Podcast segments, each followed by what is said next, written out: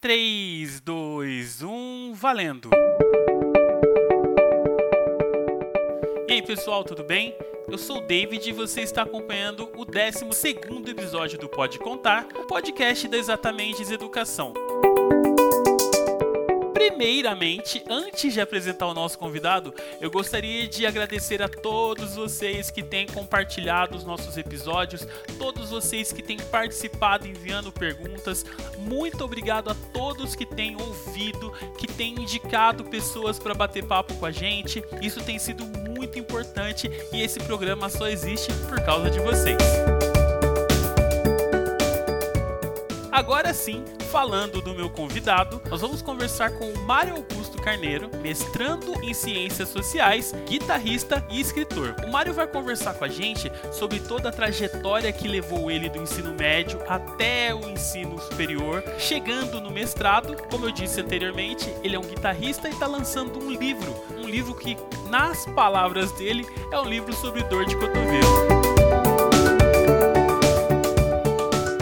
Se você está se preparando para o ano que vem, começar com o pé direito, já estudando, pensando no vestibular, pensando no Enem, eu tenho dois recados importantes para você.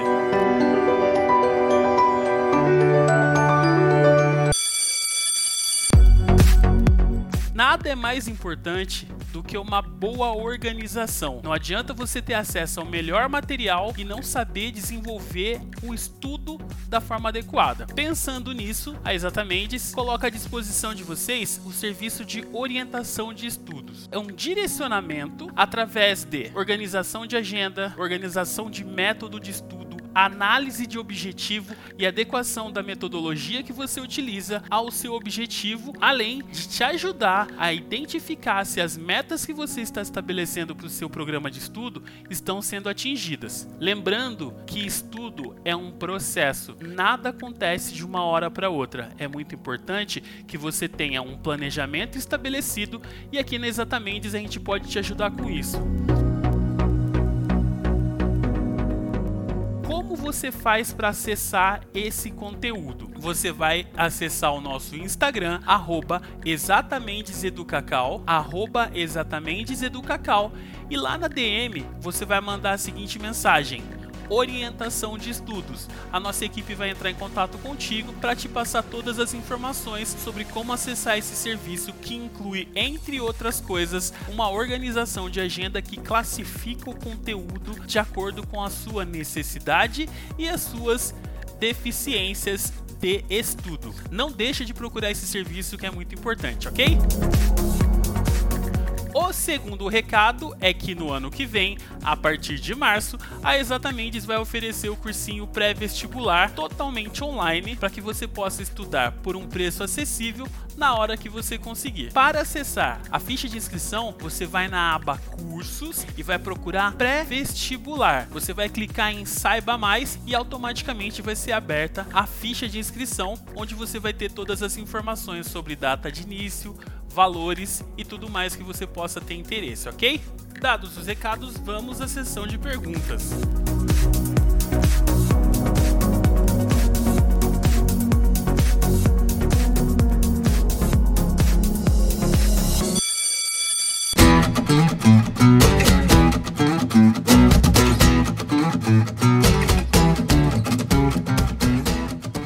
Obrigado a vocês que têm participado. E hoje a pergunta é da Amanda Franco. David, fala um pouco sobre a dificuldade de permanência e socialização no ambiente universitário. Amanda, um abraço, muito obrigado pela pergunta. espero poder conversar com você em breve porque sua história é muito inspiradora e pode ajudar muita gente. Então vamos lá. Os episódios em que eu falei um pouco sobre a questão da socialização, a gente abordou mais a experiência dos entrevistados do que a minha. Então, como foi a minha experiência estudando fora de São Paulo? Eu fui para a graduação um pouco mais velho Né? Eu fui para graduação numa universidade pública com um pouco mais de idade. Então, de certa forma, na minha permanência, eu simplesmente achei que eu fosse chegar, estudar, pegar meu diploma e voltar para São Paulo formado. Mas as coisas não são tão simples como parece. Embora, como eu disse no episódio que eu entrevistei a Luísa, eu fosse uma pessoa muito sociável no ambiente universitário, o fato de estar num outro local, ele traz uma dinâmica totalmente diferente à sua convivência. Então são hábitos diferentes.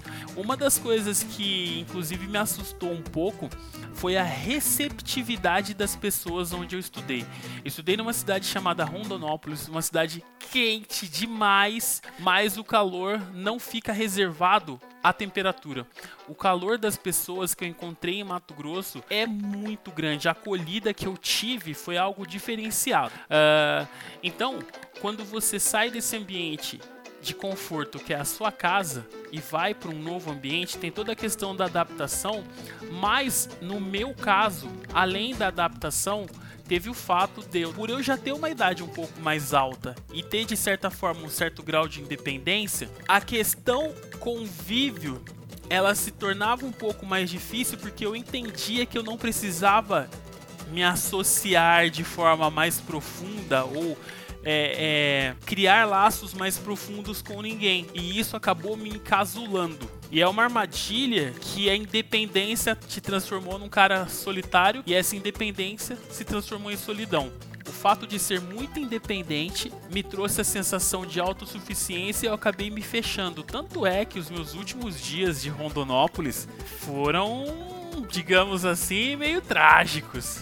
Então, quando você, como estudante universitário, se colocar numa situação de independência, é importante que você entenda que os laços são necessários nesse momento. Independente da sua percepção dentro do ambiente universitário, como foi muito bem citado pela Luísa, como foi citado pelo Fabrício, é importante que você crie laços, obviamente, compreendendo que existem pessoas e pessoas, existem influências e influências, elas podem te ajudar ou te prejudicar, mas mas é de extrema importância que você crie laços. Espero ter respondido sua pergunta, Amanda. Se você quiser ter uma pergunta respondida, é só mandar uma DM para mim, né? Arroba exatamente Educacau. E aí você pode mandar sua pergunta, que com certeza vai contribuir para a formação das pessoas, para formação e para informação de quem ouve o nosso podcast. Beleza?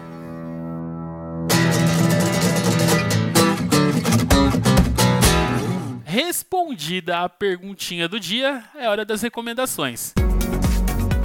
Prepare o seu fone de ouvido. Se você está chegando em casa ou indo para o trabalho, se ajeite no carro ou no ônibus e preste muita atenção na conversa porque foi bem legal, bem bacana. E não esquece de anotar o nome do livro do Mário, adquiri-lo e compartilhar dessa excepcional experiência literária. Não deixe de acompanhar a gente nas redes sociais. Tchau, tchau.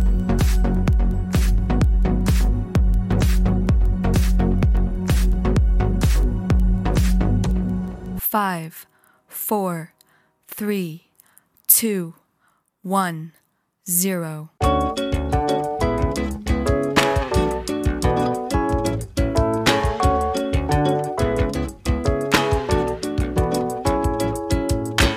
Foram me chamar,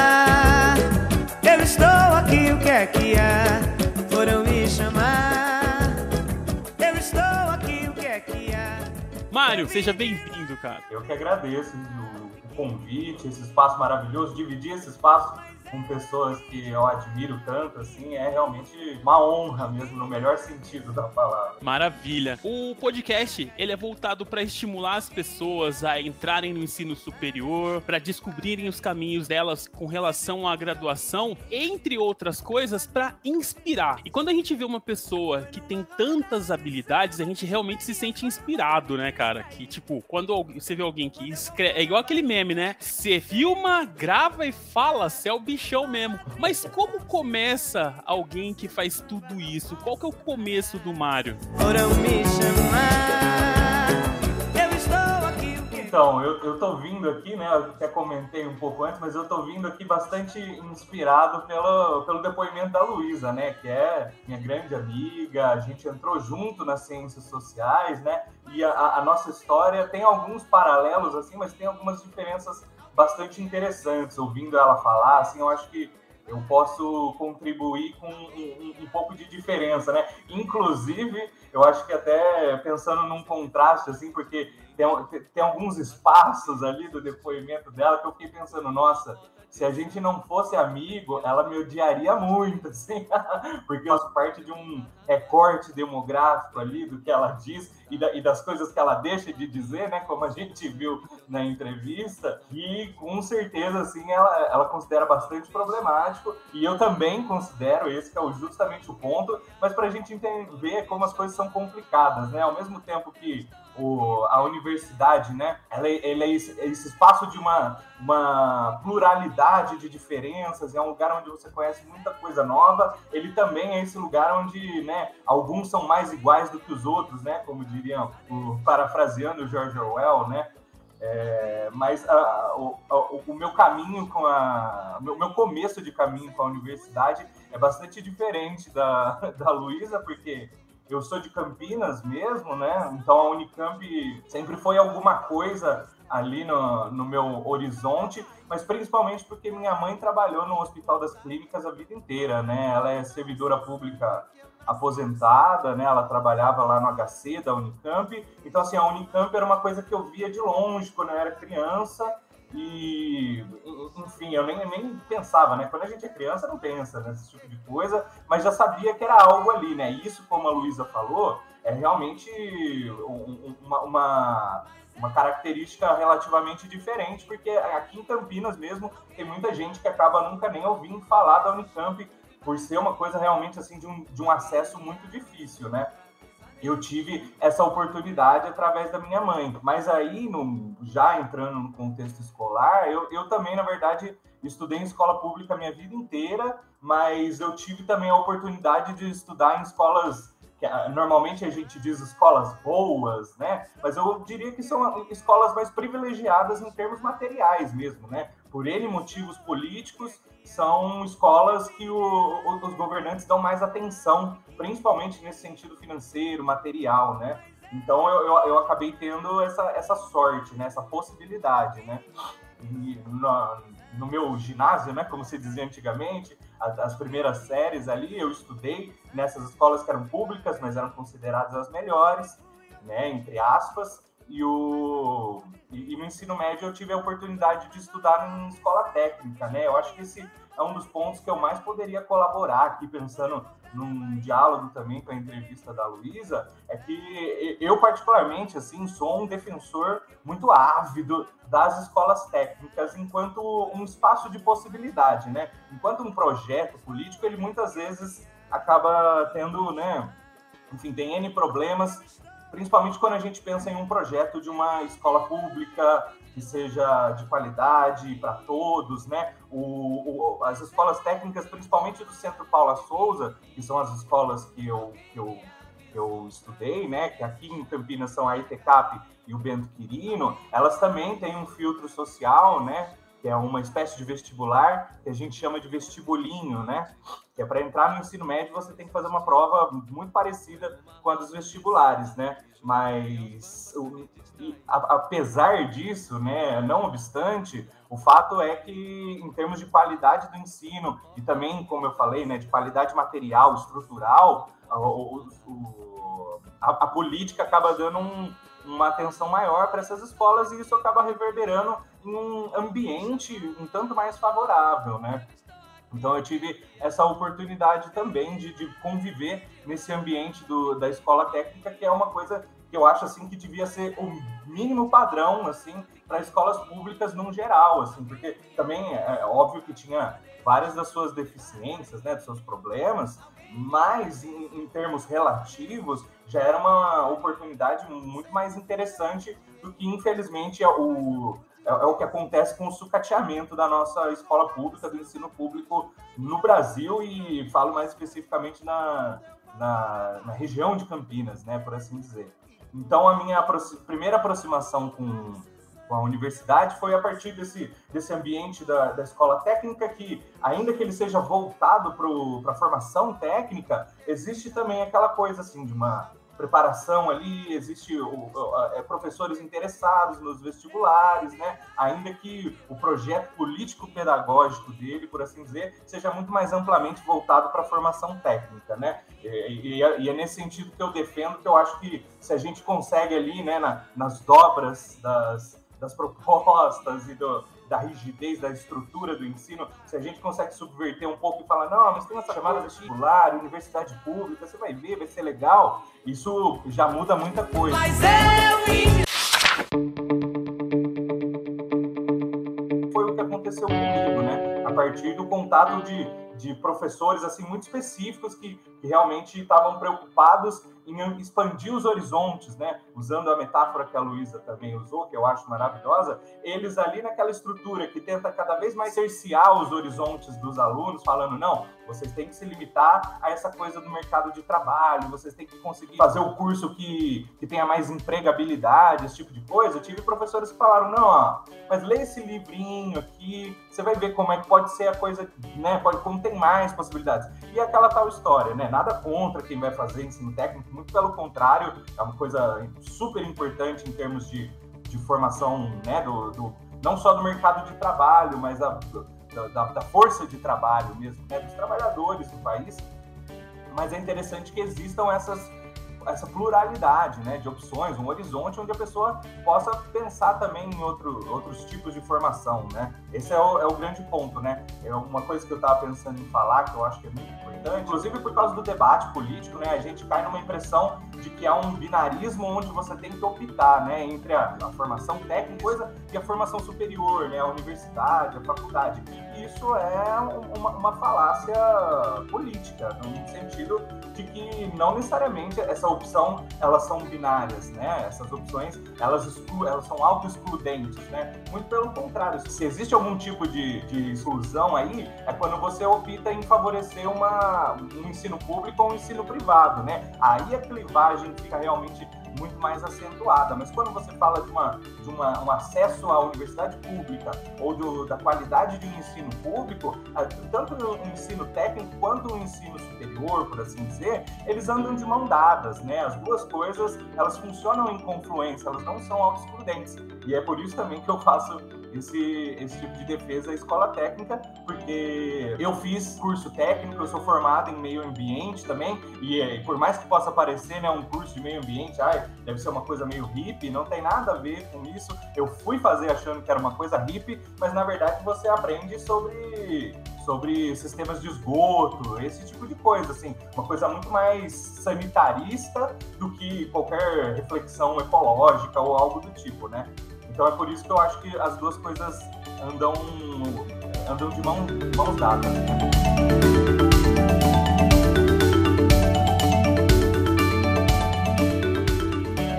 Foi interessante você, você relatar isso, porque eu também sou formado em gestão ambiental, só que pelo Cotuca. E é interessante porque nos programas anteriores, inclusive no primeiro episódio que a gente fala sobre a escolha da carreira, quando eu converso com a Ana Cecília Rodrigues, nós nós passamos por esse ponto para entender e para trazer essa questão do curso técnico como uma parte do caminho que pode te levar a uma graduação ou a parte do caminho que vai te entregar um resultado que atenda às suas expectativas, né? Não necessariamente ele precisa estar nessa questão binária de você ou faz isso ou faz aquilo, e ele pode entregar um resultado também transformador para sua para sua vida, de acordo com a expectativa que você tem, né, de transformação. Eu achei muito interessante você tocar nesse assunto. E aí você saiu da gestão ambiental, o que, que você fez depois do técnico? isso é engraçado até, porque na verdade eu fiz o, o, técnico em meio ambiente na ETCAP, né? E foi nesse técnico no meio ambiente que eu, que eu tive o, o, o vislumbre das ciências sociais, né? Porque eu tive um professor de, de ética nesse curso de meio ambiente tinha matéria lá de ética, né? Eu tive um professor, que era o professor Rogério, um advogado, que ele ali mesmo no ambiente, na estrutura do curso técnico, ele explodiu a minha mente, assim, ele não só abriu para novos horizontes, ele realmente, assim, era, era um professor que me desafiava, assim, eu lembro que eu, com, com 16 anos, eu era uma pessoa muito cética, eu era esse que falava, ah, mas não adianta você fazer nada, o, o mundo é uma desgraça, tal, ele falava, não, mas vamos ler esse livro aqui.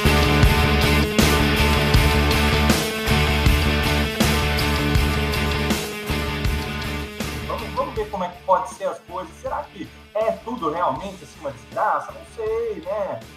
Foi, foi a pessoa que me provocou ali no, no ambiente do curso técnico a fazer umas ciências sociais, né? Só que aí eu me formei no técnico, passei no, no vestibular para ciências sociais, e aí, é, é, isso que é muito interessante que eu penso da, da entrevista da Luísa também, que é essa coisa do, do horizonte do mercado de trabalho, né? Porque ali no meio da minha da minha, da minha graduação, no meu terceiro ano, por assim, eu comecei a falar: bom, é isso, né? Eu, se eu me formar, eu vou estar desempregado. Aqui dentro existem as oportunidades, mas eu também tinha um olhar muito cético para essa coisa da pesquisa e do trabalho acadêmico, né? Eu não sei por que exatamente, mas em alguma em algum lugar ali do caminho entrou na minha cabeça que, que pesquisa não valia a pena, não sei o quê, e acabei deixando isso de lado por um tempo, né? E aí eu fui resolver trabalhar na área do meio ambiente. Eu fui trabalhar como, como operador da como, estação de tratamento de efluentes como, como é que da fábrica, né? O técnico e, da, da estação de tratamento de fábrica. Trabalho assim, em termos, né, de terceirização, era um trabalho super, assim como a grande maioria, se não todos os trabalhos terceirizados, era incrivelmente exploratório, né, incrivelmente extenuante, você tinha que trabalhar em condições relativamente precárias de trabalho, né? O, os equipamentos de proteção individual, eles não eram os ideais, para dizer o mínimo, né?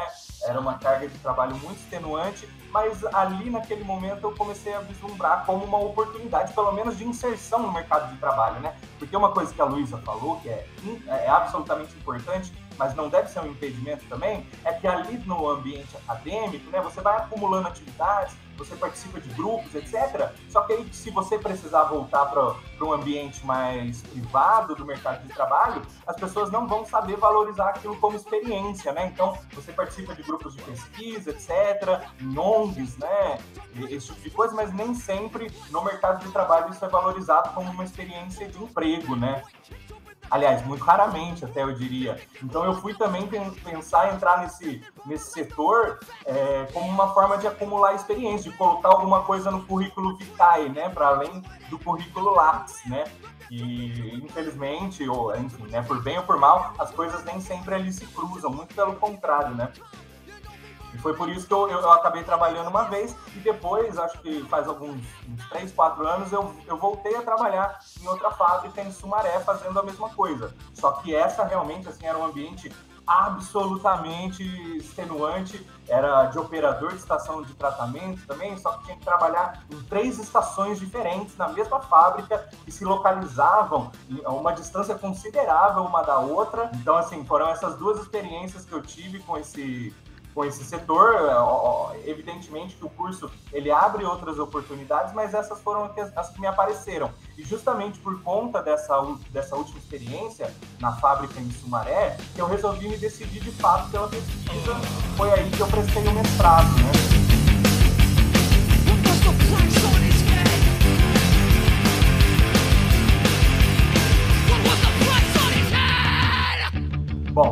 Bem, né? A pesquisa pode talvez não ser o lugar ideal e a gente sabe que, né, o, a valorização da ciência, da pesquisa no Brasil está num lugar muito tênue, para dizer o mínimo também, né? Mas eu falei, ah, não é possível que seja pior do que isso.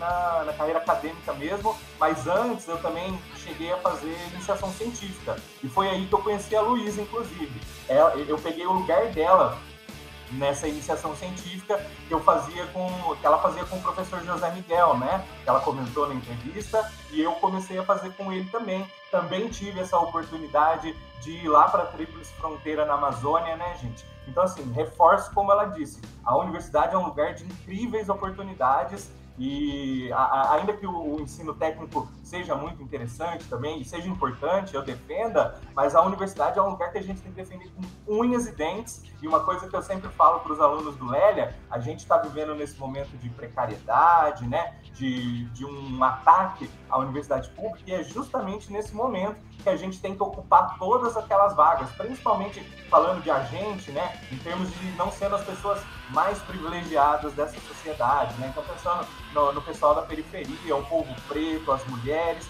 é exatamente nesse momento onde essas vagas têm que ser ocupadas, porque aí realmente é onde se demarca caráter público delas, né? O caráter, a importância delas para a inserção social e para a diminuição das desigualdades. É nessa hora assim, que fica auto-evidente como isso é fundamental.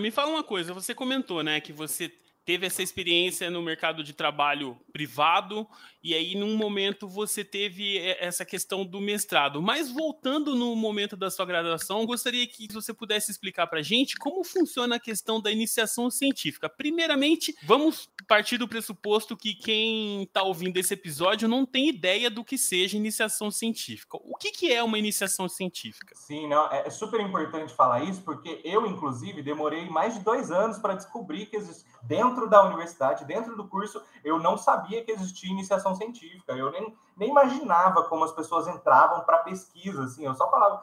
Primeiro que a minha inserção na, na, na faculdade foi um pouco diferente da Luísa, nesse sentido de que eu entrei assim, meio do tipo. Eu, eu passei no vestibular e falei, ah, vamos, vamos, vamos ver o que, que vai dar esse negócio aqui. Eu não estava realmente muito investido, isso eu concordo com a Luísa quando ela disse que as ciências sociais é uma coisa que pega ali as pessoas que não sabiam exatamente para onde ir, né?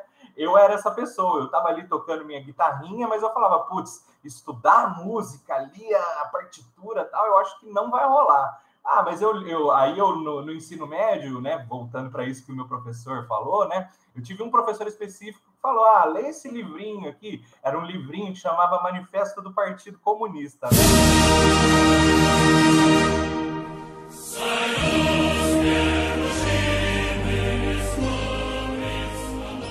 Aí eu falei, hum, tem alguma coisa interessante aí, né? Então, eu fui uma dessas pessoas que, que entraram ali para a universidade achando que ia mudar o mundo, né? Isso foi o que me o que me motivou lá. Eu acabei não participando tanto de movimento social, de movimento estudantil, esse tipo de coisa, mas eu entrei achando que, nossa, vou descobrir ali as, os mecanismos de como mudar o mundo, né? Depois você vê que a coisa é muito mais complicada do que isso, né? Mas aí então, eu fiz esses primeiros anos assim, só focado no, no estudo ali, e na, na a Luísa não usou essa palavra, mas eu acho que é importante, né? A ideia da vivência universitária, né? Tanto as festas, claro, mas também todo esse ambiente de palestras, de discussões e de convivência com outras pessoas, as pessoas mais diferentes do possível, né? Isso é muito interessante de reforçar. Isso foi uma parte muito fundamental desses meus primeiros anos. Mas aí depois, eu, eu, principalmente quando, quando eu vi essa coisa da Luísa, que eu falei, nossa, existe ali, né? Esse, esse primeiro estágio da pesquisa, por assim dizer, que a gente chama de iniciação científica, né? Eu sabia que tinham as bolsas de trabalho, né, para você trabalhar na biblioteca e outras oportunidades, mas eu não sabia que tinha uma bolsa para você trabalhar com pesquisa, né? Eu estava ali meio na, naquela assim, nossa, estou esperando alguma coisa acontecer aqui para fazer esse, esse curso valer a pena em termos monetários, né? E aí eu, eu, eu, eu na verdade, isso foi um tanto de uma, uma, coisa meio de obtusa minha, assim, eu que não estava prestando muita atenção, mas a, a questão da iniciação científica é uma coisa que é falada desde o começo, desde quando você entra, existe muita gente ali dentro, inclusive na estrutura acadêmica mesmo, preocupada em querer expor essas oportunidades para você, né? Quando, eu não lembro, eu não sei se tem até hoje, mas quando eu entrei também, tinha um programa de iniciação a, a, e bolsas de iniciação à docência, que é o PIBID, né? Eu fiz os dois, eu fiz tanto a iniciação científica quanto o PIBID, que é, é, é, uma iniciação também, né? Só que ele é mais voltado para a docência, né? E uma, eu não sei se tem até hoje, mas foi uma oportunidade assim incrivelmente maravilhosa também, né? Então, quando você entra, existem essas, essas possibilidades para além do trabalho, né? E a iniciação científica, falando muito por cima, né? Você precisa ter uma ideia inicial para pesquisar algo assim. Ah, eu quero saber como funciona melhor determinada coisa. Você precisa ter pelo menos esse, esse clique, né? Esse vislumbre. Ou você conversa com um orientador que está procurando alguém, é, algum professor, né? Algum pesquisador do instituto que está querendo alguém para auxiliar na pesquisa e tal. E no meu caso foi, ah, a gente está precisando de ajuda para fazer tal coisa, né? Eu fiz uma catalogação de autores lá pro o José Miguel e tal, né? Então, assim, existe essas várias oportunidades. Você tem que, quando você entra no curso, você tá meio ligado, né? Na, na, nas oportunidades que o pessoal coloca nos murais. Agora com as redes sociais também, isso é bastante mais divulgado, né? Mas o que aconteceu comigo foi muito nesse sentido, assim. A, a Luísa era minha minha colega, né? Eu nem conhecia ela direito, mas aí eu vi ela anunciando em redes sociais, ó, oh, eu tô passando essa bolsa para frente porque eu vou fazer outras coisas, tal. Se alguém tiver interessado, aí eu mandei a mensagenzinha para ela e isso foi acontecendo, né? E aí o trabalho exatamente da iniciação científica varia muito da proposta do orientador, né? Nesse sentido. É, ciências sociais, né? Quando eu ouço esse nome, ciências sociais, eu penso assim, nossa, é o cara que vai ali na entrada de qualquer lugar que tem aglomeração, ele fica olhando como as pessoas se comportam. Ah, uma pessoa jogou papel no chão, por exemplo. A outra foi, uma foi chutou. A outra viu onde foi parar o papel, pegou. Aí o cara fica vendo, a pessoa que estuda ciências sociais fica vendo isso. Mas o que se estuda de fato em ciências sociais?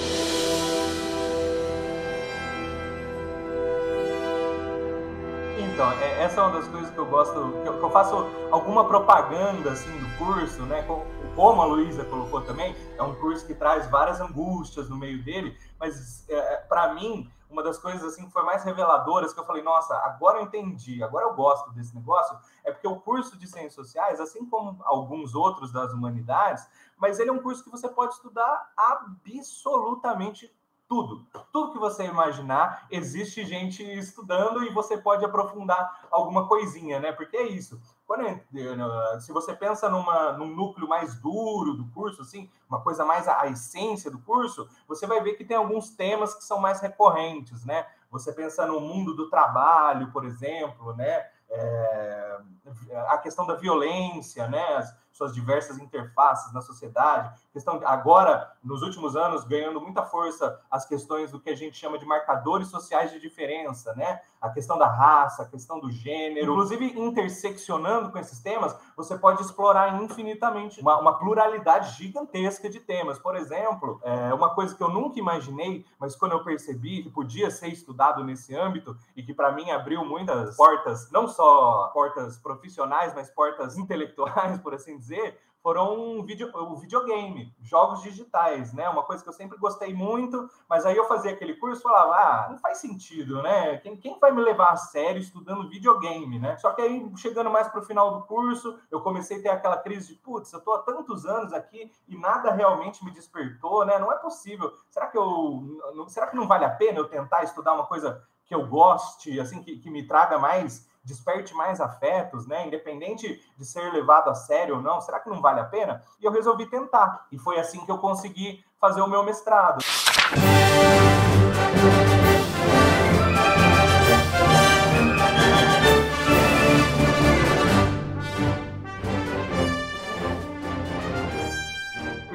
Videogames no meu mestrado no âmbito das ciências sociais, mais especificamente da antropologia, né? Porque para quem não sabe, né, vale a pena dizer, as ciências sociais ela tem uma divisão, né? Uma, uma tripartição, por assim dizer, ela é mais ou menos perene, mas ela é uma divisão disciplinar de fato, né? Ela é dividida entre sociologia, antropologia e ciência política, né? Para falar muito por cima, a antropologia ela nasce como esse, esse estudo das sociedades diferentes da sociedade ocidental, por, por, assim dizer, né? Então, as sociedades indígenas, as sociedades do continente africano, etc. Mas hoje em dia ela também já, já funciona para estudar, uh, por assim dizer, né? Ela já funciona para estudar a, a, a, pluralidade né, cultural e etc. que existe na nossa sociedade, né, no, na sociedade ocidental, por assim dizer. E é por isso que eu estudo videogame a partir de, desse olhar da antropologia, porque eu quero entender como populações mais específicas, né, de jogos funcionam, né, comunidades, né, quais são as suas regras, os seus rituais, os seus valores, etc. Se é que isso existe, né? Isso é uma, é uma das coisas que, que abriu portas assim para mim pensar, pô, não, beleza, né? as coisas tradicionais ali das ciências sociais, eu não sei se eu encaro tanto, mas eu acho que eu vou tentar, mesmo que eu seja motivo de piada, né? E para ser bem honesto, eu descobri que isso não tem muito a ver, né? O meu trabalho, bem falando em termos do seu mérito, mas eu sinto que ele é muito bem recebido. As pessoas têm um interesse genuíno em pensar, né? E principalmente pensando no contexto atual, né? Quando a gente tem, inclusive, um presidente no, no meio do mundo em chamas resolve fazer uma redução de impostos para videogames, assim, né? Uma coisa que a gente tem que se perguntar, putz, mas né, qual que é o. O que, que isso quer dizer, né? Eu acho que pegando um pouco disso que, que você falou, David, é, o cientista social, independente dessa disciplina dele, ele é o cara que vai ver essa coisa acontecendo na sociedade e ele vai tentar entender ó, o que, que isso quer dizer, né? Pessoa que joga o lixo no chão e aí outra pessoa vai lá e pega e joga o lixo na lata de lixo. O que, que isso quer dizer em termos sociais, né? O que, que isso quer dizer em termos da nossa estrutura social, né? O, quais são os processos de socialização que levou tanto a pessoa a jogar o lixo no chão quanto a outra pessoa a jogar esse lixo na lata de lixo, né? São uma infinidade de explicações diferentes para o mesmo fenômeno, né? Isso é uma coisa que, que eu sempre brinco com, a, com os alunos do Lélia, inclusive, né? Que as ciências sociais e as humanidades, de uma forma geral, elas são muito generosas nesse sentido principalmente na contemporaneidade, né, de, de, não ter essa pretensão tão acirrada de ter a resposta exata e verdadeira e única para um fenômeno, né? Não, essa pessoa jogou o, o, lixo no chão porque ela é um lixo de pessoa, né? Qualquer coisa do tipo. Não, as humanidades, de uma forma geral, elas são muito mais generosas para tentar entender quais são os mecanismos, né, que levam as pessoas a fazer as coisas que elas fazem, né? Infelizmente, eu digo isso com todo respeito, mas infelizmente nas ciências duras a gente não vê tanto isso. Mas é uma coisa que eu tento reforçar, inclusive para os alunos nas aulas, né? É que se você vai fazer algum, é, é, se você né, vai entrar num curso desse outro tipo de ciência, né, de ciências duras, de uma engenharia, de uma medicina, etc. Entre também com esse olhar, né? Vamos pensar, pô, beleza, né? Ali se fala muito sobre leis e regras, mas essas leis não são absolutamente imutáveis, né? Não são regras é, totalmente autoritárias e totalizantes do fenômeno, né? Muito pelo contrário, se você quer entrar no âmbito da pesquisa acadêmica, você tem que sempre ter um passinho para trás e falar, não, não é possível que já tenham respondido tudo sobre esse fenômeno, né? Tem que ter um olhar, não diria exatamente cético, mas eu tenho que dar esse passinho para trás, né? E essa é, para mim, a grande beleza das ciências sociais, né? Mais do que oferecer respostas, caminhos, mas é de, é de falar assim, ó, tudo vale a pena de ser refletido.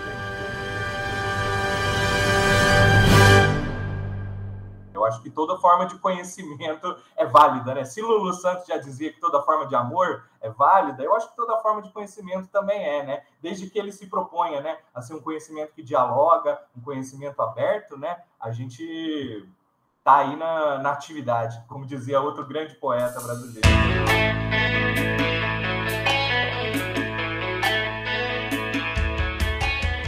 Exatamente. E é interessante isso que você colocou, porque é, eu vou utilizar como base para a próxima pergunta que eu vou te fazer. Porque assim, é, como você disse, você tinha um comportamento muito cético e até que você leu o, o manifesto. E então isso te levou para uma outra visão, mas não é uma coisa que acontece automaticamente, né? É algo que vai se transformando e uma visão que vai crescendo. E quando você fala também da questão de, das ciências duras, eu, como professor de física e matemática, compreendo, é, é, entendo totalmente o que você está dizendo, no sentido de que com o mundo que a gente está vivendo hoje, a questão binária ela ficou muito mesclada a tudo que a gente tem e inclusive ofuscando o princípio básico da ciência que é questionar sempre. Mas é interessante ver como essa questão de as ciências sociais serem essa coisa de não oferecer a resposta final, mas uma proposta de caminho, né? Se relaciona com a, a, questão da sua transformação. Como que se transformou o Mario cético do Mario, posso chamar de Mario sonhador? eu acho que sim, viu? É, é, engraçado, né? A gente estuda Marx, por exemplo, né? Você fala dessa, desse, dessas duas fases do Marx, né? Que tem o jovem Marx e o velho Marx. Muitos alunos de ciências sociais falam isso na forma de piada, né? E, mas é uma piada que tem um tanto de verdade, né? Quando você entra nas ciências sociais, você sente assim, tem um jovem você e um velho você, né? Eu já me sinto um pouco desse velho, eu sei que vai mudar muito ainda, né? Mas eu senti essa ruptura epistemológica, né? É a expressão que se usa, né? Eu senti essa ruptura epistemológica muito clara, porque eu era um cético, mas era esse cético do tipo assim, não, as coisas estão todas desgraçadas, mas a revolução é o que vai mudar tudo, assim. Se a gente conseguir pegar e fazer, aí, aí o bicho vai pegar mesmo, sabe? Mas aí a, a própria ciências sociais, mas não só o curso, né? Pensando é, é, é, sempre importante reforçar esse caráter amplo do curso e da universidade, foi o que abriu, abriu a minha cabeça assim, falando, pô, beleza, é muito massa se a revolução acontecer. Mas se ela não acontecer, a gente ainda continua aqui e a gente tem que fazer alguma coisa sobre isso, né? Não dá para só ficar esperando ou ficar só construindo a revolução, né? A gente precisa lidar com a materialidade, com o cotidiano, com a, a reprodução da vida cotidiana, né? Ela precisa ser melhor agora, né? A gente não pode esperar também, né? E isso para mim foi a, a, grande ruptura. Vendo como o, os movimentos sociais funcionam, né? Participando eventualmente, eu infelizmente nunca consegui participar muito assim, mas o, o movimento estudantil também. Eu, para ser bem sincero, eu adoro, eu adoro contar isso como meio como piada, mas é que eu vim no, no ensino técnico, isso parece até irônico, né? Mas eu vim de uma tradição desse ensino técnico, uma, do movimento estudantil nas escolas técnicas de Campinas, que era um movimento estudantil ali na época que eu fiz, pelo menos, 2008, 2010, que era muito vibrante, era muito bonito, era uma juventude muito politizada, assim, num sentido muito avançado.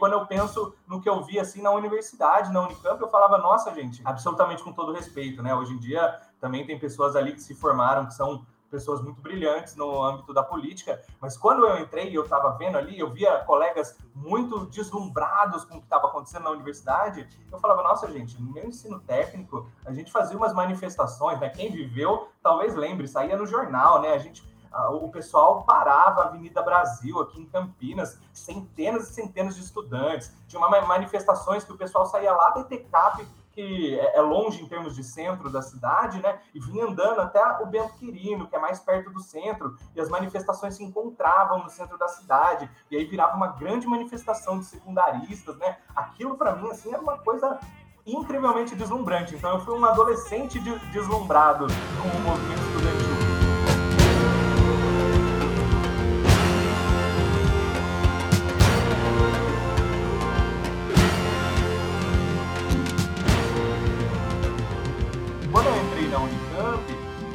Existam né, as organizações políticas lá e elas têm toda a sua representatividade, mas eu sentia esse, esse, essa energia, assim, uma coisa um pouco mais apaziguada ali. Claro que tiveram seus momentos de euforia tal, né, pensando principalmente nesses últimos 10, 15 anos ali na Unicamp, quando a gente pensa em mobilizações estudantis, mas eu achava realmente assim no, no ensino técnico ali, no, no ambiente do ensino técnico, uma coisa, naquele momento pelo menos estava muito mais assim eufórico, tinha muito mais é, energia mesmo, assim, e hoje em dia são pessoas que, que militam em, nos partidos políticos até hoje.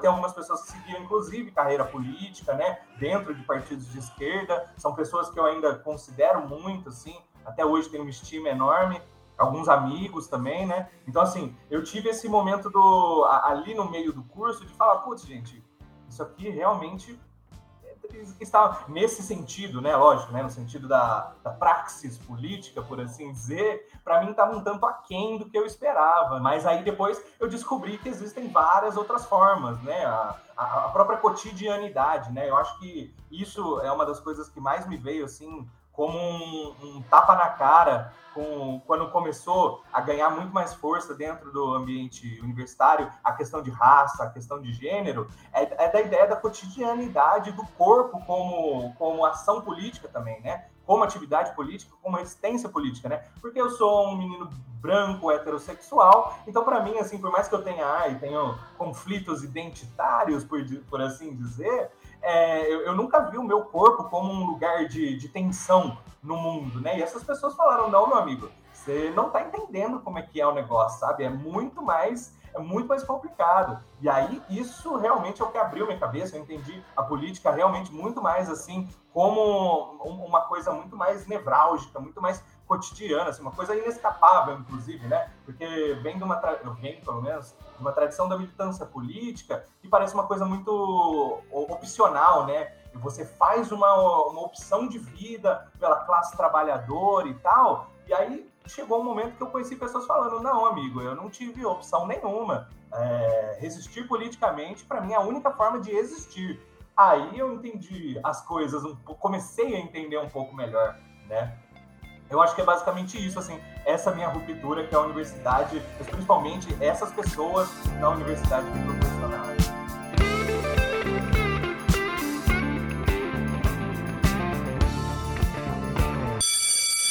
Eu sou da era em que jogar videogame era simplesmente fazer direcionamentos para um bonequinho na tela. Então, o que eles chamam de hack and slash hoje, ou jogos de plataforma, é disso que eu gosto. Só que os jogos de videogame estão avançando num, num nível em que hoje você tem o Cyberpunk 2077, que tem personagens não binários totalmente fragmentado com relação à identificação. Eu não sei se eu usei o termo certo quando eu falei fragmentado, tá? E isso tudo tendo influência dentro do jogo sobre a forma que eles vão interagir com o jogo e gerando um ódio gigantesco na comunidade gamer. E aí você comentou sobre a análise do comportamento do público gamer, cara. Eu não sei se você pode desenvolver um pouco sobre o que você está falando nesse sentido, mas cara, eu nunca tinha parado para pensar nisso que videogame realmente ele ou molda o comportamento ou ele sofre pressão para ser moldado no, nesse sentido, né, o desenvolvimento do jogo.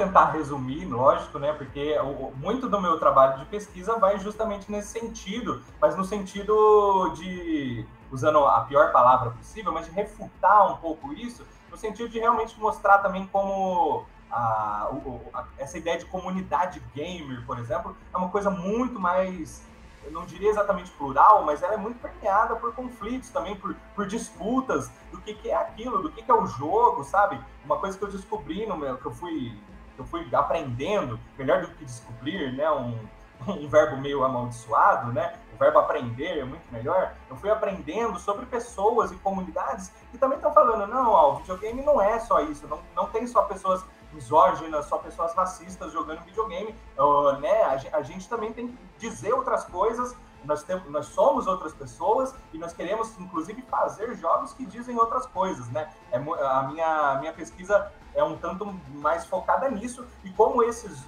os jogos em si eles também não são necessariamente jogos misóginos, racistas ou o que eu verso um pouco mais no, na minha pesquisa são jogos colonialistas, né? Eu tento trabalhar muito com essa dimensão da colonização, né? Existem alguns jogos que eles meio que emulam por assim dizer, né, dinâmicas de colonização, e o que eu tento trazer, não, isso depende muito. Você vai dizer que um jogo é colonial, é decolonial a partir só do jogo? E tem vários autores que trabalham que a ideia de que o jogo é uma coisa que ele só se materializa, por assim dizer, a partir do ato de jogar, né, da relação com o jogador. Então, assim, se... Nossa, velho, pessoas... faz muito sentido isso. é, então, exatamente. E, e, tipo assim, uma coisa que eu penso muito, que para mim é o que me motiva, é tipo assim, as pessoas que fazem essa crítica ao comunidade games racista, misógina e tal, elas são pessoas que jogaram os mesmos, os mesmos jogos que essas pessoas. Então, assim, não é possível, primeiro, que o, os jogos eles determinem tanto comportamento, e segundo, não é possível que não tenha nada de bom nesses jogos para ter gerado pessoas, na minha opinião, assim, tão interessantes e que estão gerando, estão produzindo agora realmente tanto críticas em termos acadêmicos, mas também criando novos jogos que disputem essas, esses formatos hegemônicos do que é fazer um jogo, né? O próprio fato dos jogos estar tá começando a aparecer, né? É, por exemplo, fisicalidades femininas diferentes, né? Que não seja aquela coisa do estereótipo, etc. Isso é um reflexo de pessoas que estão fazendo uma leitura crítica, mas que também tiveram a vivência com esses jogos. Também jogaram Tomb Raider, por exemplo, que era aquela, aquele retrato problemático, para dizer o mínimo, de um corpo feminino, né? Mas as pessoas jogaram esses jogos, assim, então, tipo, é, é, é, essas coisas problemáticas também são o que engendram, né, a crítica, etc. E é o que eu tento trazer basicamente. O recorte que eu faço, né, falando muito brevemente, mas mais especificamente da minha pesquisa, então, sobre jogos brasileiros, eu pego um jogo que eu acho que ele, ele evidencia muito mais essa coisa da, da crítica, né, e, e, da, e da disputa, e de falar, não, nós queremos fazer um jogo diferente, e tem um outro jogo que fala, não, a gente vai pegar as fórmulas de que a gente mais gosta do videogame hegemônico, é um estúdio brasileiro, mas eles pegam essas fórmulas, é um RPG e tal, e reproduz várias dinâmicas colonialistas, por assim dizer, mas na minha pesquisa eu tento falar, não, aqui ainda também tem potencial. Dependendo de como você jogar o jogo, etc., da construção da comunidade e de, da relação com os próprios desenvolvedores, isso pode ser diferente, né? Não é o jogo, o formato, a estrutura do jogo que determina, por assim dizer, a, o caráter semiológico, né? A mensagem que o jogo vai passar. Esse é o meu, o meu ponto na minha pesquisa. A gente tem esse Mário que estuda videogame, o Mário que é técnico em, em, meio ambiente. E a gente tem um Mário que eu descobri no Instagram, que é o Mário guitarrista, cara. Como surge o Mário guitarrista ou o Mário guitarrista já tá caminhando junto com todos esses Mários por aí?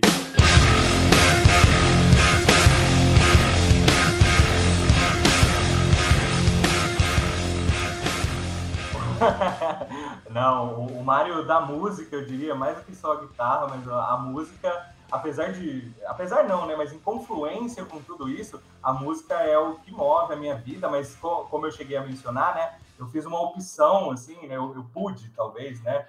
Eu imagino fazer a opção de não me profissionalizar nesse sentido da música, porque a música para mim, diferente da academia, tá, onde você é, você tem que responder a determinadas expectativas, né, em termos de trabalho, de profissionalização, para mim a música é, um, é, o lugar onde eu passeio, assim, justamente o lugar onde eu me desarmo, onde eu falo, não, eu vou tocar o que eu quiser, do jeito que eu quiser, e sinceramente, se não estiver bom, paciência, assim, eu não estou cobrando nada de ninguém, então, assim, quem quiser ver o que eu estou fazendo, eu fico muito feliz, mas, assim, é, eu estou fazendo porque eu gosto, porque isso me diz coisas, e foi a, o primeiro lugar da, de comunicação, por assim dizer, que eu descobri. Eu, eu, eu, toco, eu comecei a tocar meus instrumentos com, com nove anos, acho que dez anos, foi quando eu ganhei minha primeira guitarra, né? Pera, meus instrumentos, agora já ficou complicada a situação. É, porque, eu, enfim, né, não, eu tô muito longe de ser um músico, nem nada disso, mas eu adoro brincar com baixo, uma bateria, de vez em quando, já toquei em algumas bandas. Eu estou tocando baixo numa banda agora, eu adoro baixo também, assim, eu acho que é um instrumento que você consegue mais assim só entrar na vibe da música. Assim, a guitarra tem uma coisa de que as pessoas meio que esperam é, bastante ainda mais da guitarra, né? No baixo, se você faz uma coisa ali, as pessoas vão falar, nossa, esse baixista é foda. Mas se você não fizer, tá tudo bem também, assim, você tá fazendo a cama da música, né? Então é um lugar de de conforto, assim, tocando baixo é onde eu me sinto confortável. Na bateria já é onde eu vacilo muito mais, porque você é um, para mim a bateria é o maestro, né? Determina o tempo ali, você que tem que segurar todo o reggae da coisa, né? Quase literalmente, né? Então a bateria para mim já é um lugar de mais tensão, mas ainda assim é uma é a energia, é extravasar, né? Uma coisa maravilhosa.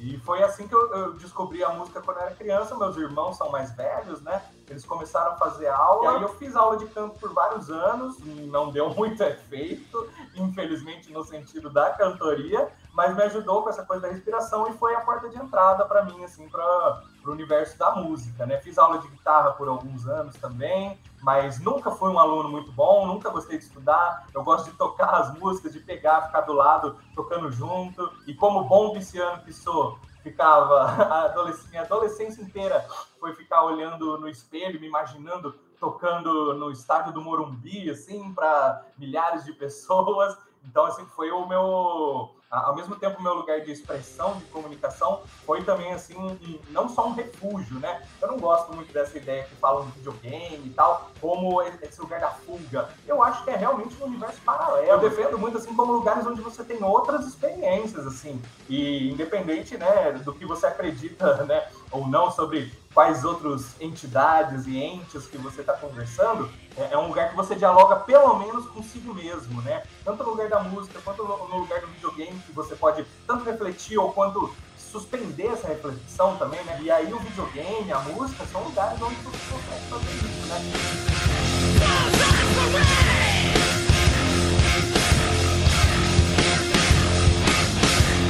Me conta sobre o seu livro, fica à vontade, fa faça o seu merchan, me fala onde que vende, mas eu quero entender o que é esse livro. É um livro de ciências sociais? Você está tra trazendo Marx para criancinhas? Não, isso já fizeram muito brilhantemente. Quem quiser entrar lá na editora Boitempo, tem lá Marx para crianças, recomendo. Na, nas aulas do Lélia, eu às vezes eu, eu tenho a versão mangá do Manifesto Comunista, eu já passei para a galera, então assim, existem muitas possibilidades aí.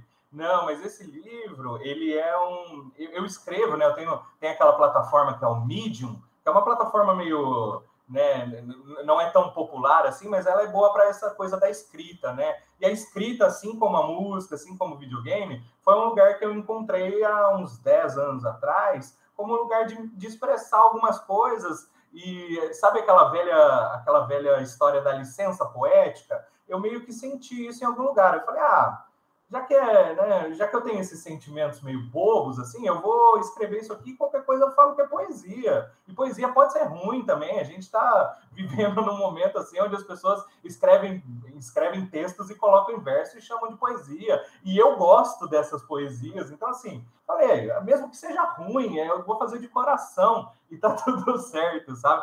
E eu comecei a fazer isso já faz, faz uns 10 anos. E nesse tempo da pandemia, eu já vinha pensando em organizar alguns textos específicos em livros. A maioria deles são sobre dor de cotovelo. Não vejo mais você faz tanto tempo. Que vontade que eu sinto de olhar em seus olhos, ganhar seus abraços. É verdade, eu não. Falo isso com muita tranquilidade. Falo com muita tranquilidade. É dor de cotovelo, é baseado em experiências reais de dor de cotovelo. Então, assim, é, quem quiser também sentir um pouco disso, né? Uma coisa que tá meio fora de moda, talvez, mas eu acho que todo mundo já passou por um, uma, um momento assim de, de dores de amor, de borbulhas de amor, como diria o poeta Raimundo Fagner né, que, que não foram tão, tão agradáveis. Né? E o livro, eu penso que ele pode ser uma forma assim, de, de da pessoa que talvez não consiga escrever, não consiga colocar isso para fora, né, de encontrar um alento ali, né, algum, alguma, algum conforto. Né?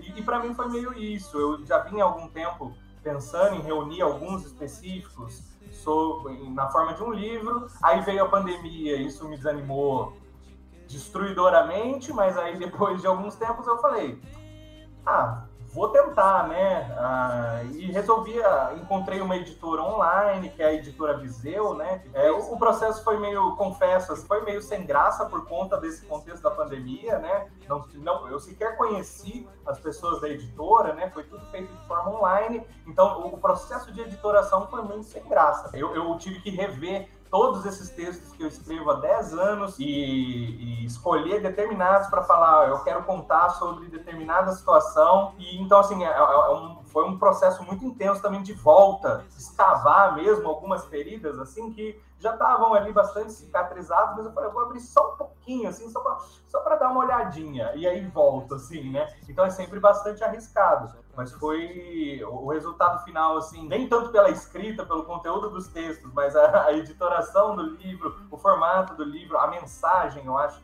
que ele passa de alguma forma, eu me sinto muito satisfeito, né? Pensando ainda em termos de, de pandemia, assim, o contexto do, da quarentena, do isolamento, eu, pelo menos, fui, fui atacado por uma solidão atroz, assim, violentíssima. Então, assim, para mim foi uma forma também de entrar em contato com sentimentos que estavam parecendo impossíveis, pelo menos para mim na, na, pandemia, né? Pô, conhecer uma pessoa nova, conhecer um grande amor na pandemia, quando você mal pode colocar o pé para fora de casa, né? Pensando também nesse contexto muito específico de que eu pude fazer um trabalho de home office, esse tipo de coisa, né? Mas enfim, mesmo para as pessoas que não puderam ter essa oportunidade, eu imagino que ah, o contexto de um ônibus lotado, mas você tendo que evitar ao máximo o contato com o próximo, né, por assim dizer, é um contexto que gera um, um, tipo muito específico de solidão também, né? Mas não deixa de ser uma solidão. Essa coisa da solidão das cidades grandes, né? Grande, muitas pessoas acumuladas em um lugar pequeno, mas todo mundo meio sozinho. Eu acho que na pandemia isso se intensificou exponencialmente, né?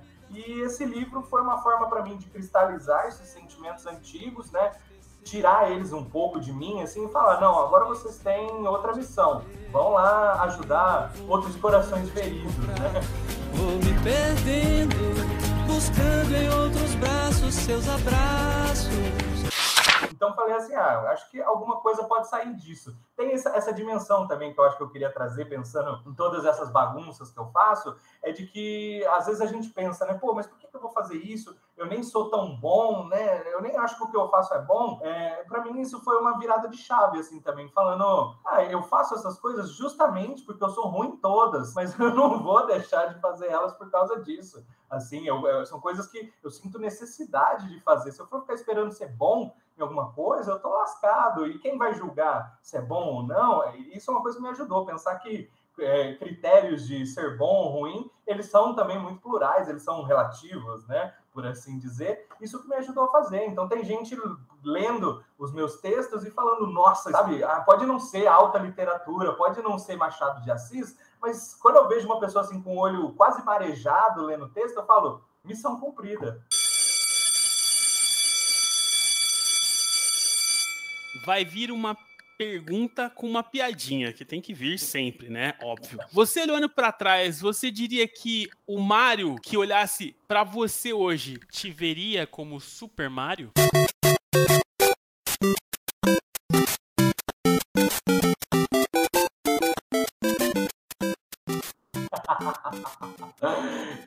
Isso, é uma coisa que eu penso o tempo todo, assim. Não sei se foi exatamente essa sua pergunta, mas eu às vezes me pego assim pensando no Mário de 18 anos, assim, olhando para mim, e eu tenho certeza que ele ia julgar muito, ele ia falar, nossa, você é um lixo. Só que o problema é que esse Mário de 18 anos era muito complexado. Ele achava que tinha que responder N expectativas que, na verdade, era tudo coisa da cabeça dele que graças a N entidades, a entidade de sua preferência, eu acredito que eu já comecei a entender que eu não preciso corresponder tanto, assim. E a maioria, e não só a entidades, mas há 10 anos de terapia também, viu, gente? É importante falar isso.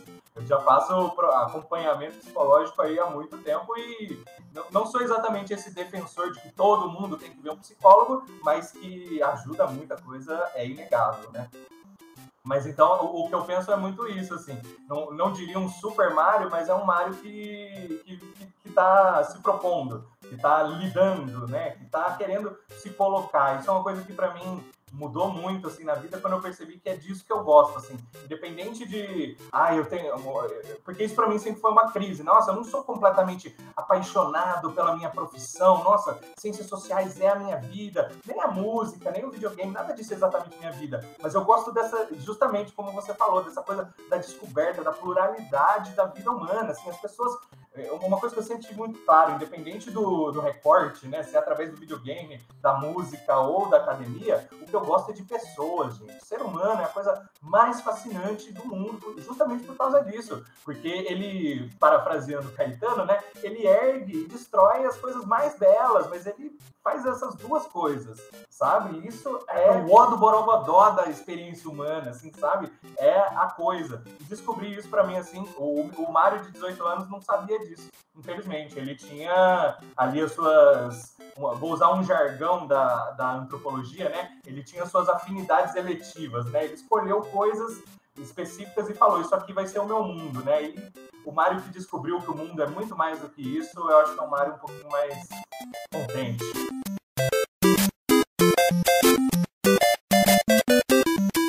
Senhoras e senhores, eu tive o prazer de conversar com Mário Underline Brothers Underline Band, também conhecido como Mário Augusto Carneiro. Mário, eu acho que o seu episódio, ele tá deixando uma mensagem muito explícita, assim, que é valorize quem você é. E isso tá sendo muito bacana, porque ele tá transpondo a, a mensagem de: olha, cara, não desiste do seu sonho. Então, muito obrigado pela sua participação, mas é lógico que nós vamos fazer o ping-pong. Eu faço uma pergunta e aí você dá uma resposta de bate-pronto, beleza? Claro. Então vamos lá.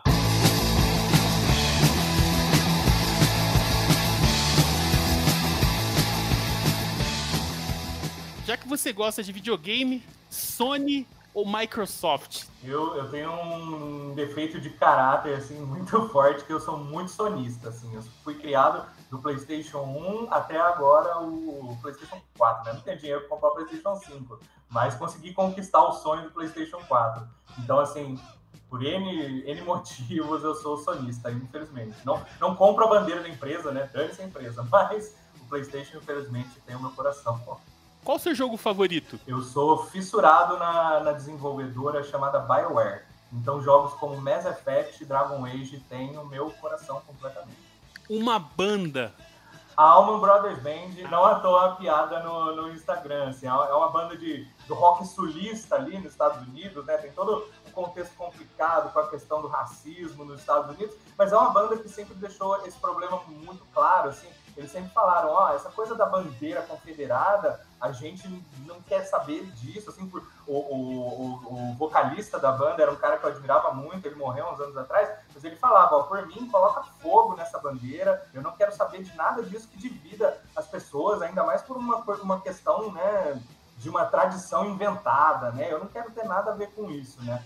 Então, assim, por mais. É, eu, eu gosto desses, dessas coisas que que ficam com o problema, né? Tem um, uma escritora feminista que eu gosto muito, que é a Donna Haraway, ela escreveu um, um, livro que chama Ficar com o Problema. E eu acho que é o tipo de coisa que, que sabe, não, não fica tentando resolver o problema ou escamotear ele. É falar, não, ó, a gente está aqui, a gente está no sul dos Estados Unidos, essa coisa acontece e a gente vai lidar com ela. Assim, a gente também não tem as respostas, não vai resolver o problema, a gente vai ficar com o problema, vai lidar com ele.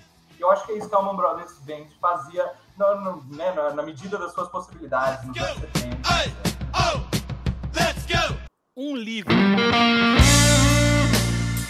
É, não, não tem como negar, assim. Até tenho outras preferências, mas eu acho que o livro que, que marcou minha vida foi o Manifesto do Partido Comunista, mas eu queria, eu estava pensando em recomendar um livro que eu, que eu li assim que, que abriu muito minha cabeça esses tempos. Eu vou mostrar aqui, mas vai aparecer no podcast, né? mas é um livro do Renato Nogueira que chama Por que Amamos, né? Quando eu estava escrevendo o meu livrinho, eu pensava muito nele e nessa crítica que a gente faz ao amor romântico e tal, e ela é uma crítica que eu concordo muito, mas é, eu acho que a gente tem que fazer uma diferenciação muito clara. O que, que é a, o, a paixão, o amor, e esse amor romântico enquanto um fenômeno social que é permeado por violências, por, por, por, problemas, né? Mas você amar as pessoas, você se apaixonar, não, não acho que é uma coisa ruim. E nesse livro, o Renato Nogueira, né, no livro Por que Amamos, ele mostra como, além de tudo, é um fenômeno amplo, um fenômeno que acontece em diversas sociedades, não é uma coisa simplesmente de homens europeus ali alucinados no século XVIII, sabe?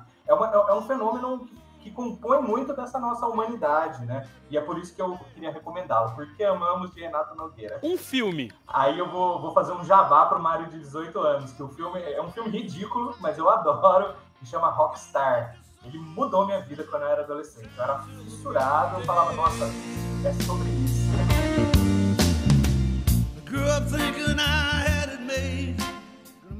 Qual é o nome do livro do Mário? O nome do meu livro, esqueci, só esqueci de falar isso, né? o nome do meu livro é EI. E-I, só isso.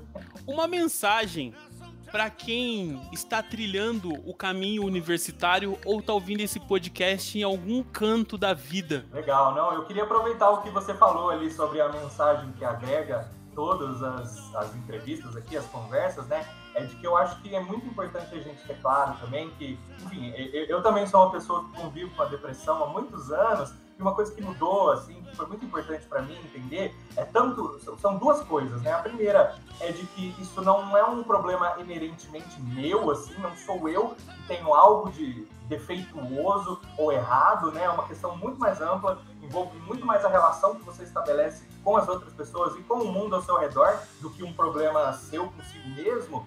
E nesse sentido também de pensar de assim, eu, eu sei que isso é um, um, discurso muito batido, mas é muito importante a gente ter claro de que a gente vive numa sociedade que preza pelo seu adoecimento.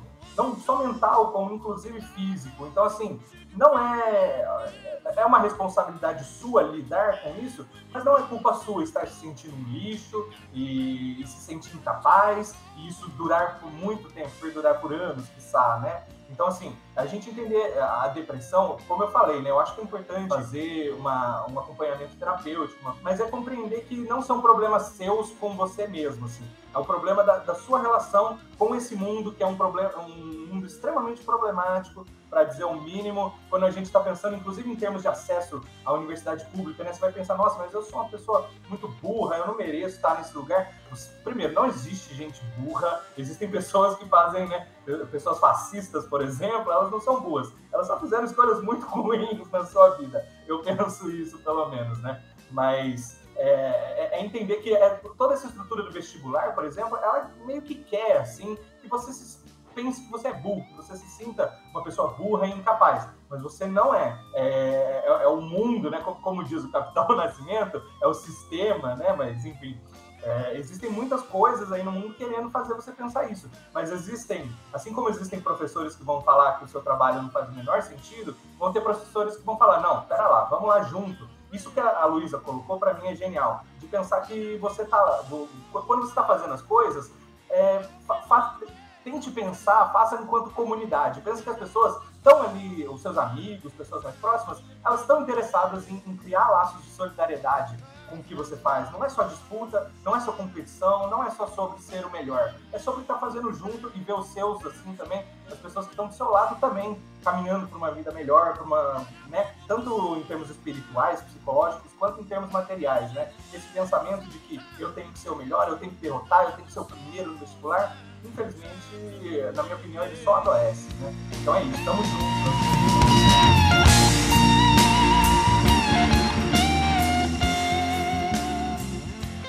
Mário Augusto Pedroso Carneiro em uma frase. Tem uma frase do Belchior, né, que é o meu grande ídolo da música, que para mim sempre foi muito problemática, que ele fala que viver é melhor que sonhar. E eu, como bom pisciano, sempre falei, não, você tá enganado, meu amigo, sonhar é muito melhor que viver. Então, a, a frase ideal seria assim, é, para existir é necessário viver e sonhar. Assim, a existência não pode ser só sobreviver só a labuta diária. Tem que ser vivência e tem que ser sonho também. Sonho e sangue, né? Como diria o Belchior também. Mário, quem quiser adquirir seu livro, conhecer seu trabalho, como faz? Né, entrando ali no, no, Instagram, se procurar meu nome gigantesco, Mário Augusto Pedroso Carneiro, vai encontrar meu Instagram. E lá no meu Instagram tem o tal do link. Você abre o link e vai para tudo isso, né? Tanto meu para comprar o livro, quanto para entrar no meu Medium, para ver meus textos. Ali no Instagram, quem quiser entrar também tem os meus videozinhos tocando guitarra. Mas então é isso, é pelo Instagram, Facebook do meu nome. Tô lá no, no Twitter, eu não vou divulgar porque eu só falo besteira. lá não vale a pena, mas fica principalmente aí no Instagram. Meu Instagram, ele é, a arroba dele é Mario underline Brothers underline Band. Mas se procurar pelo meu nome também encontra. Senhoras e senhores, eu tive o prazer de conversar com Mário Augusto Pedroso Carneiro. Mário, muito obrigado pela sua participação. Eu, eu que agradeço, é uma honra gigantesca estar aqui dividindo esse espaço com você, com outras pessoas. Mais uma vez, como dizem os novos hippies, só gratidão, cara. Só gratidão. tchau, tchau. Falou, obrigado.